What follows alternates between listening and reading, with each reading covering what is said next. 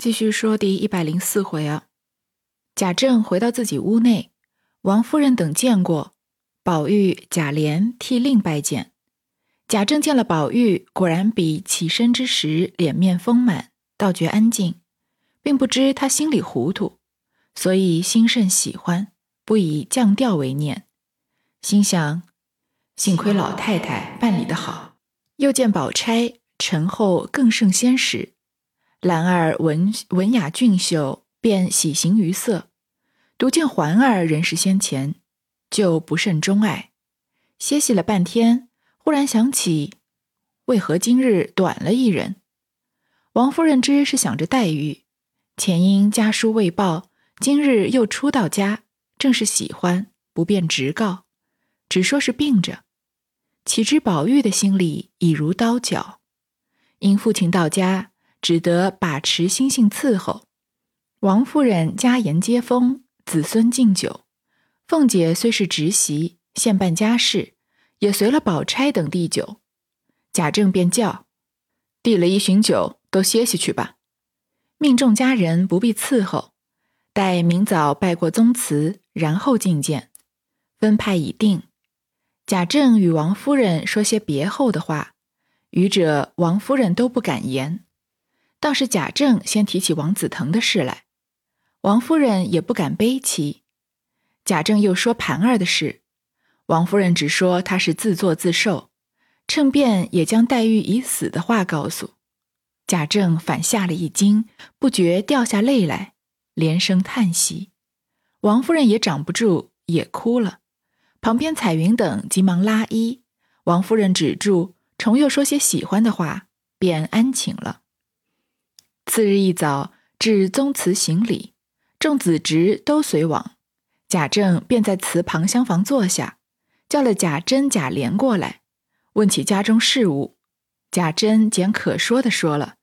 贾政又道：“我初回家，也不便来细细查问，只是听见外头说起你家里更不比往前，注事要谨慎才好。你年纪也不小了。”孩子们该管教管教，别叫他们在外头得罪人。莲儿也该听听，不是才回家便说你们，因我有所闻，所以才说的。你们更该小心些。贾珍等脸涨通红的，也只答应个是字，不敢说什么。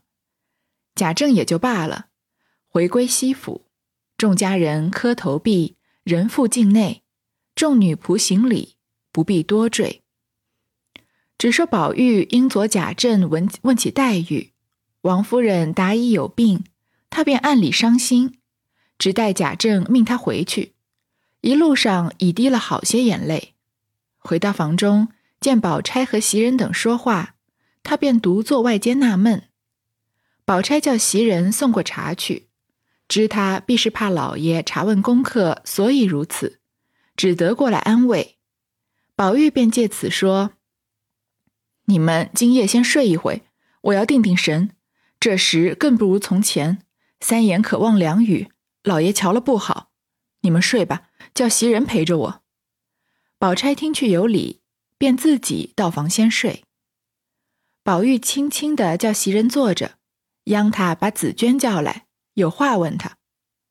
但是紫娟见了我，脸上嘴里总是有气似的。须得你去解释开了，他来才好。袭人道：“你说要定神，我倒喜欢，怎么又定到这上头了？有话你明儿问不得。”宝玉道：“我就是今晚得闲，明日倘或老爷叫干什么干什么，便没空。好姐姐，你快去叫他来。”袭人道：“他不是二奶奶叫，是不来的。”宝玉道。我所以央你去说明白了才好。袭人道：“叫我说什么？”宝玉道：“你还不知道我的心，也不知道他的心吗？都为的是林姑娘。你说我并不是负心的，如我如今叫你们弄成了一个负心人了。”说着这话，便瞧瞧里头，用手一指说：“他是我本不愿意的，都是老太太他们捉弄的。”好端端把一个林妹妹弄死了，就是她死也该叫我见见，说个明白。她自己死了也不怨我。你是听见三姑娘他们说的，临死恨怨我。那紫娟为她姑娘，也恨得我了不得。你想我是无情的人吗？晴雯到底是个丫头，也没有什么大好处。她死了，我老实告诉你吧，我还做个祭文去祭她。那时林姑娘还亲眼见的。如今林姑娘死了，莫非倒不如晴雯吗？死了连记都不能记一记。林姑娘死了还有知的，她想起来不要更怨我吗？袭人道：“你要记便记去，要我们做什么？”宝玉道：“我自从好了起来，就想要做一首祭文的，不知道我如今一点灵机都没有了。若记别人，胡乱却使的。”若是他断断俗理不得一点的，所以叫紫娟来问他姑娘这条心，他们打从哪样上看出来的？我没病的头里还想得出来，一病以后都不记得。你说林姑娘已经好了，怎么忽然死的？她好的时候我不去，她怎么说？我病时候她不来，她也怎么说？所以有她的东西，我诓了过来。你二奶奶总不叫我动，不知什么意思。袭人道：“二奶奶唯恐你伤心罢了，还有什么？”宝玉道：“我不信，即使他这么念我，为什么临死都把诗稿烧了，不给我做个纪念？又听见说天上有音乐响，必是他成了神或者登了仙去。我虽见了棺材，到底不知道棺材里有他没有。”袭人道：“你这话一发糊涂了。”怎么一个人不死，就搁上一个空棺材当死了人呢？宝玉道：“不是啊，大凡成仙的人，或是肉身去的，或是脱胎去的。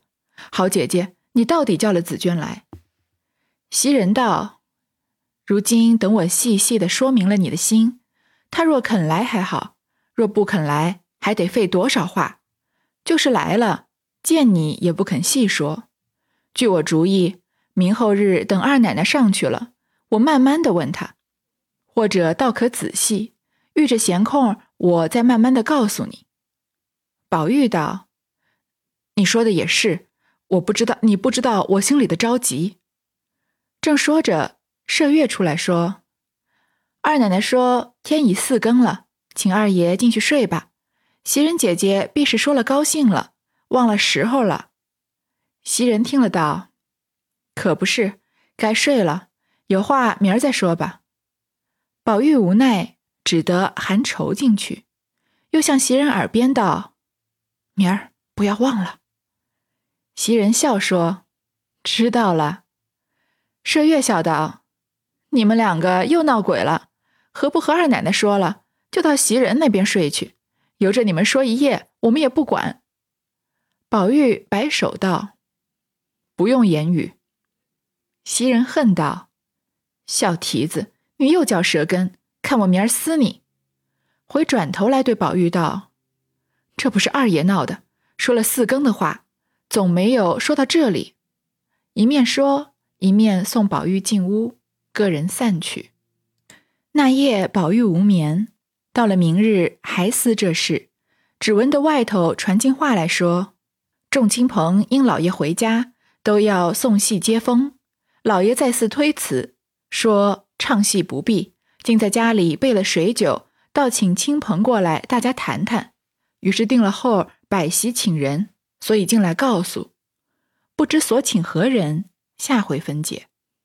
本来想要接着读这后半段，结果一不小心就把它读完了，因为他毕竟聊的话题比较浅显，主要就是说贾政回了回来了之后啊，又看到贾宝玉和贾兰他们都有所成长。但是看到贾环还是跟之前一样，所以贾环依然是他比较不喜欢的儿子。又提到贾政也注意到了林黛玉不在，所以在酒席上提了一句：“为什么少了一个人？”这就勾起了贾宝玉的伤心事来。所以宴席散了之后呢，怎么也要求着袭人把紫娟叫过来。但是呢，时间太晚了，紫娟呢就呃袭人就不愿意去叫紫娟。于是宝玉呢就说了一通长篇大论，他为什么要找紫娟。其实他讲的这个道理呢，可能。如果我们没有看前八十回的话，觉得也挺顺理成章的。因为如果你看八十回以后的剧情，呃，林黛玉死的时候，贾宝玉正在成亲的，他不在身边，而黛玉非常的，嗯，可能对宝玉有恨，所以把这个诗稿全部都呃给火化了，用火烧化了，最后留下了一句没有说完的话。而这一切，紫娟和雪雁都是见证者，所以变成宝玉是个负心人。但是我们前面也说过，他八十回之后，这个续写者自己把这个路给走窄了，把宝玉和黛玉的关系呢，又变回到一种郎才女貌的关系，而脱离了他们之前事实上是心意相通的这样一个心灵伴侣的关系。所以，如果两个人已经心意相通，两个人互相之间已经知道彼此，那就根本不存在什么负不负心这样的事情。所以，宝玉这个时候在纠结黛玉对自己有没有误会，是不是自己是变成一个负心人，是一个嗯比较没有意义的事情。还有呢，他说到这个呃晴雯死的时候，他为晴雯写的这首《芙蓉女儿诔》，他认为也该为黛玉做一首。其实这也是把他《芙蓉女儿诔》的高度给降低了，真的算是一种画蛇添足的说法，因为。宝玉为晴晴雯写这首《芙蓉女儿诔》，是他以为晴雯变成了花神，是发乎于情的，并不是说啊，晴雯死了，好像这个葬礼的等级是宝玉写一个《芙蓉女儿诔》，那黛玉比晴雯更重要，所以黛玉死了要写一个更厉害的一个什么东西。说总不能晴雯死了，我写这么一大一篇；黛玉死了，我什么也不写。事实上，宝玉是最不拘泥这些形式上东西的人。我觉得看《红楼梦》有一段给我一个很大的启发，就是宝玉在说：如果你真的要纪念某一个人的话，那你随便搓一一小撮香，甚至你什么都没有也没有关系，你就朝着某一个方向拜一拜也可以。心里有那个人，在你想起来的时候，那就是祭拜了。而这个时候，宝玉却这么拘泥于形式主义啊，觉得一定要帮黛玉也写一篇，而不是不能记到他，觉得自己啊非常的遗憾，这就把宝玉和宝黛之间的关系都写低了。平凡的爱情也许会这样，但是宝黛之间的感情应该是远远超脱这些的。好，一百零四回就到这里，那我们继续说第一百零五回啊。锦衣军查抄宁国府，匆马使弹劾平安州。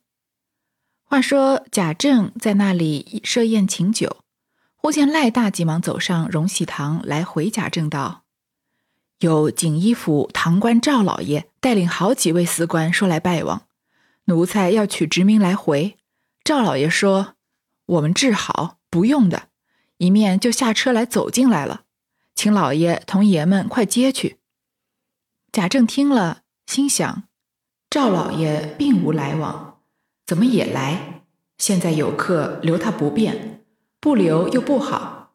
正自思想，贾琏说：“叔叔快去吧，再想一回，人都进来了。”正说着。只见二门上家人又报进来说：“赵老爷已进二门了。”贾政等抢步接去，只见赵堂官满脸笑容，并不说什么，一径走上厅来，后面跟着五六位司官，也有认得的，也有不认得的，但是总不答话。贾政等心里不得主意，只得跟了上来让座。众亲友也有认得赵堂官的。见他仰着脸不大理人，只拉着贾政的手，笑着说了几句寒温的话。众人看见来头不好，也有躲进里间屋里的，也有垂手侍立的。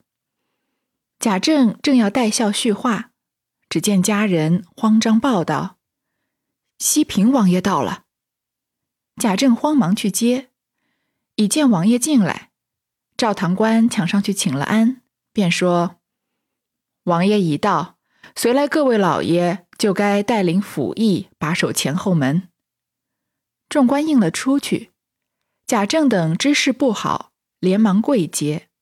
西平郡王用两手扶起，笑嘻嘻的说道：“无事不敢轻造，有奉旨交办事件，要设老接旨。如今满堂中筵席未散，想有亲友在此未便。”且请众位府上亲友各散，独留本宅的人听候。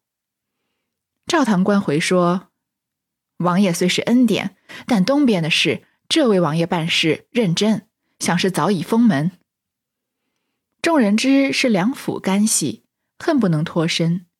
只见王爷笑道：“众位只管就寝，叫人来给我送出去，告诉锦衣府的官员说，这都是亲友。”不必盘查，快快放出。那些亲友听见，就一溜烟如飞的出去了。独有贾赦、贾政一干人唬得面如土色，满身发颤。不多一回，只见进来无数翻译，各门把守，本宅上下人等一步不能乱走。赵堂官便转过一副脸来回王爷道：“请王爷旨意，就好动手。”这些翻译却聊衣乐弊，专等旨意。西平王慢慢的说道：“小王奉旨带领锦衣府赵全来查看贾赦家产。”假设等听见，俱俯伏在地。王爷便站在上头说：“有旨意，假设交通外官，衣饰凌弱，辜负朕恩，有田祖德，着革去世职，钦此。”赵堂官一声一叠声叫：“拿下假设，其余皆看守。”唯使贾赦、贾政、贾琏、贾珍、贾蓉、贾强、贾芝、贾兰俱在。唯宝玉假说有病，在贾母那边打闹。贾环本来不大见人的，所以就将现在几人看住。赵堂官即叫他的家人传齐思源，带同翻译。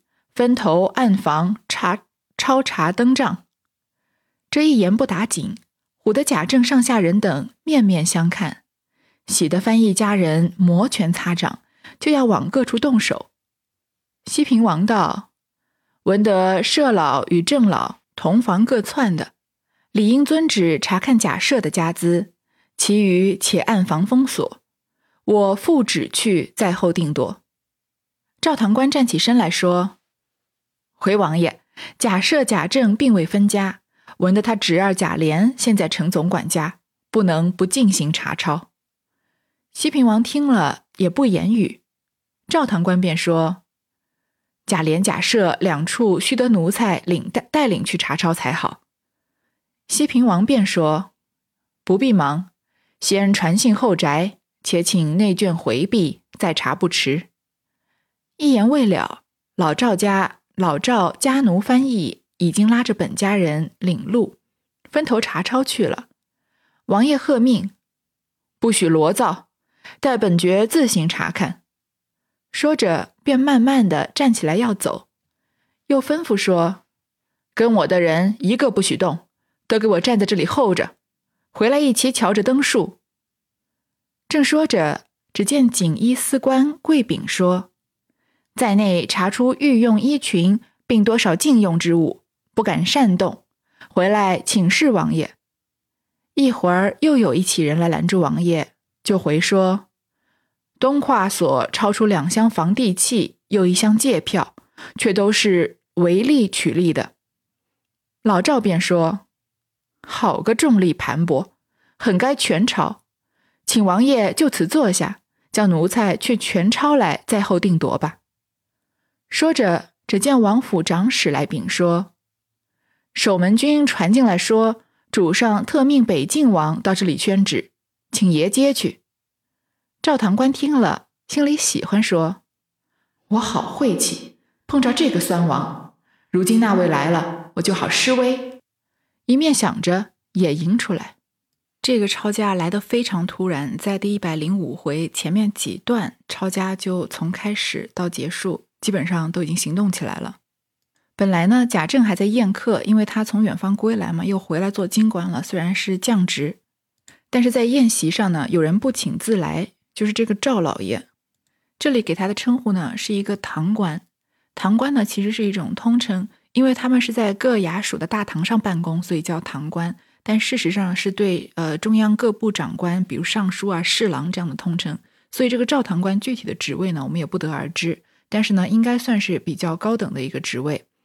在抱着这个赵老爷来的时候呢，贾政他们就要出去迎接。但是在聊说话、在猜疑的时候，说为什么这个人会不请自来的时候呢，赵堂官已经都过了二门了，走上厅来了。那大家都心神不定，觉得可能没什么好事儿。但是有这个想法也是很正常的，因为确实是没什么好事儿。所以也有人躲进里屋啊，也有人垂手侍立，就等着他宣布什么。忽然呢，有家人慌张的报道说西平王爷到了，所以这个赵老爷呢是先打个急先锋，要真正宣旨的呢是这个西平王爷。其实《红楼梦》里面出现过四个王爷，说到《红楼梦》的王爷，我们最先想到的肯定都是北静王，因为他有送这个贾宝玉吉林相串，还跟贾宝玉有一些这个交谈。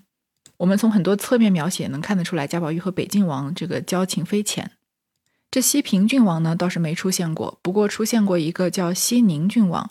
我们知道这个《红楼梦》里面的四个王爷是取东西南北这个四个方向，所以在呃秦可卿出兵的路上啊，曾经提到这个东西南北四王都设置了祭棚，说第一座呢是王府东平王府，第二个呢是南安郡王府，第三是西宁郡王，第四是北静郡王的。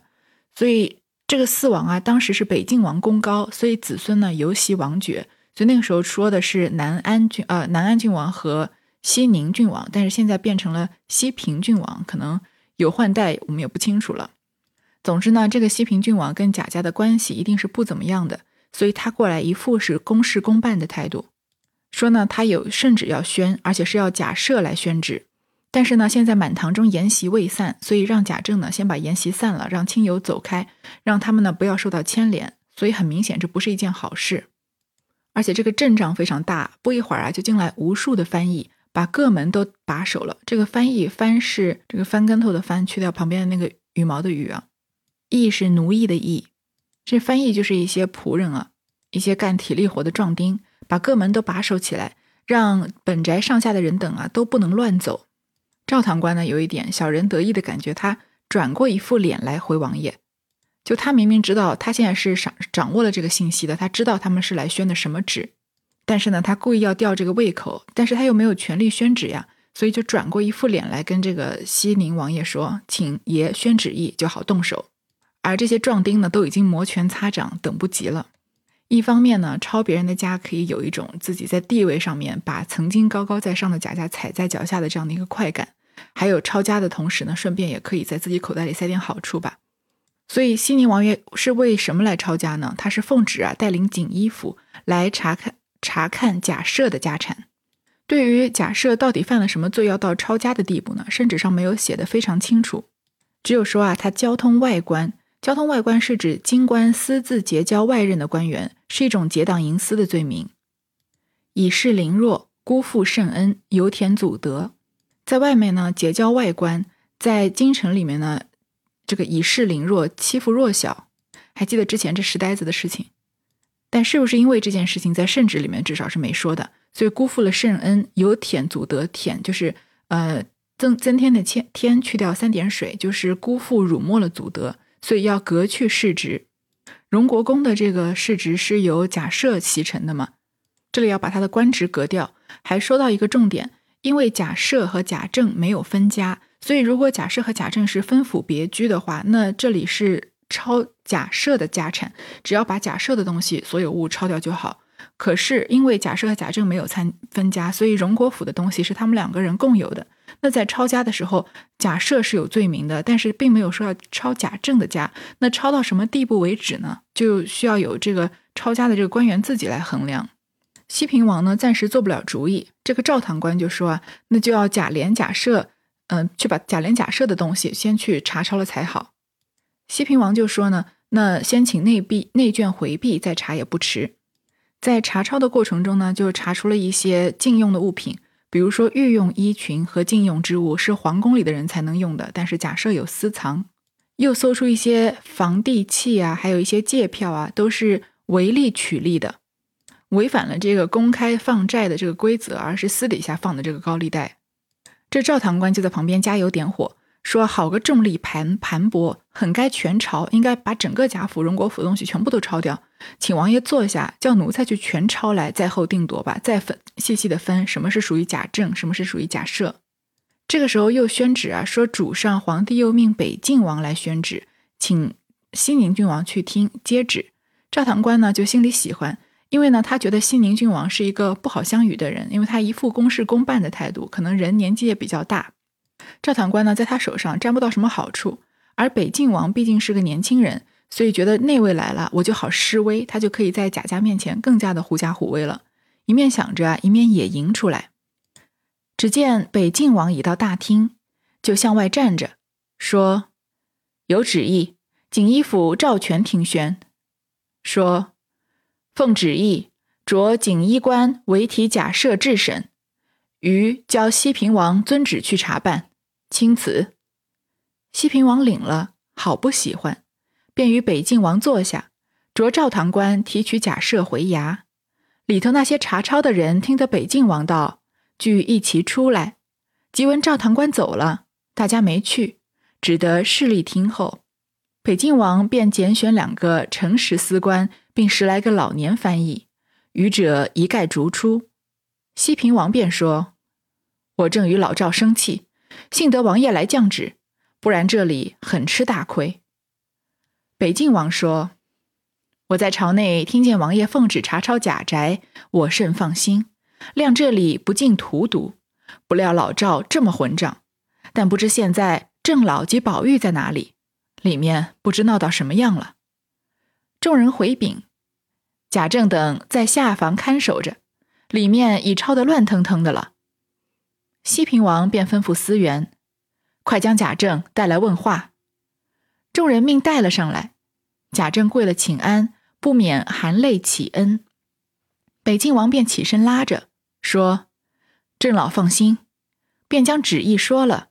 贾政感激涕零，望北又谢了恩，人上来听候。王爷道：“郑老，方才老赵在这里的时候，翻译成饼有禁用之物，并重力欠票，我们也难掩过。这禁用之物原半进贵妃用的，我们声明也无碍。”独是借券，想个什么法儿才好？如今郑老且待思源，实在将舍老家产呈出，也就了事，切不可再有隐匿，自甘罪立。贾政答应道：“犯官再不敢，但犯官祖父遗产并未分过，为个人所住的房屋有的东西，变为己有。”两王便说：“这也无妨，唯将舍老那一边所有的交出就是了。”又吩咐思源等依命行去，不许胡魂乱动。司官领命去了。这个北晋王一来呢，传了第二道圣旨，稍微稳定了一下贾家的局面。因为赵堂官在这里添油加醋啊，本来圣旨只是说革去世职，具体怎么抄家，甚至并没有给实际的这个操作层面的指示。那赵堂官呢，为了要在这里狐假虎威，为了要示威啊。就一副小人得志的样子啊，很会搞这些抄家的工作，然后要分派个人去各个府啊，把门锁起来啊，然后要把他们东西全部都抄出来啊，然后一时之间立刻就抄到了一些违禁物品啊和嗯违反规定放高利贷的这样事情啊，然后就说要把整个贾家全部都抄了，然后再慢慢定夺，恨不得把贾家弄得鸡飞狗跳才好。他究竟是出于私心，还是这个出于自己本来就是小人得志？我们在这里也不得而知。虽然有西宁郡王在旁边稍微把持着大局，但是呢，也有点失控的状态。这是北晋王传了第二道圣旨，就彻底的把这个赵堂官的威风给熄灭了。说现在呢，只是要提假设治审，只是要把假设抓走，然后审理他，其余的事呢，由西平王遵旨查办。就说这个赵堂官不要在这儿掺和，加加油添醋。所以呢，赵堂官呢就把假设提取回衙门了。那赵堂官一走呢，在这上蹿下跳的这个首领的小丑走了，那其他的翻译呢也没有别的办法，也没有了总的这个领头嘛。北晋王呢就只选了两个诚实的司官，还有十来个老年的翻译，比较能稳住局面的，其他人啊一概逐出。西平王就说啊，他也在和这个老赵生气，幸亏王爷来降了这第二道圣旨，不然贾府今天就要被这个赵堂官弄得鸡犬不宁，可能要把所有东西都抄走，而且非常的吃大亏。贾家的东西是现在抄走拿走之后，日后再归还，或者现在不抄，然后就只拿走一小部分，这两个有非常大的区别。你想想看，你现在没办法想象自己家里面一件一件的东西数出来有多少，对吗？所以，如果把你现在所有东西都夺走，然后把你迁到另外一个地方，然后再慢慢的归还你一部分，你知道他拿走了多少，归还了多少吗？你肯定并不知道。而北京王宣第二道圣旨来稳住局面，只是把假设拿去提审。抄家的东西呢？他们最后再决定，最后的决定啊，就是说，因为贾政和贾赦两府的东西都是分开的，还有贾琏是贾赦的儿子嘛，所以他们自己房里有什么东西就自己收管着，就属于自己。于是最后就决定只抄检贾赦和贾琏房里的东西，而不动贾政他们那边人的东西。那这对于在抄家中的贾宅来说是一个非常大的恩赐，而不是如果像赵堂官那样说的，把所有东西不问青红皂白的全部都抄了，再慢慢定夺。虽然这两个对于贾家来说都是致命性的打击啊，但是，嗯，像以赵堂官的那个提议，那贾家基本上就是万劫不复。而现在西宁晋郡王和北靖王做的这个决定呢，北家还这个贾家还能留下一些东西，让自己保证自己日后还能这个东山再起。而且西宁郡王和北靖王还设身处地的为贾家想，说你这些宫里面禁用的东西可以说是呈给元春娘娘的，但是那些违反规定放高利贷的事情，你也要想一个方法来解释才好。因为现在已经是大难临头了，假设有很多的这个隐藏的东西已经被揭开来，然后呃已经要革去他的勋爵了，那再加上其他的罪名啊，那就事情就会更加的恶化。所以一定要在这个赵堂官已经造成伤害以后呢。把这个附加的伤害降到最低。这里只说到贾政他们这群人，这个南方这边的反应。那今天是大摆宴席，在女眷那里也有他们的一桌宴席，而女眷他们应该怎么反应，会怎么反应呢？我们就留到下一回再说。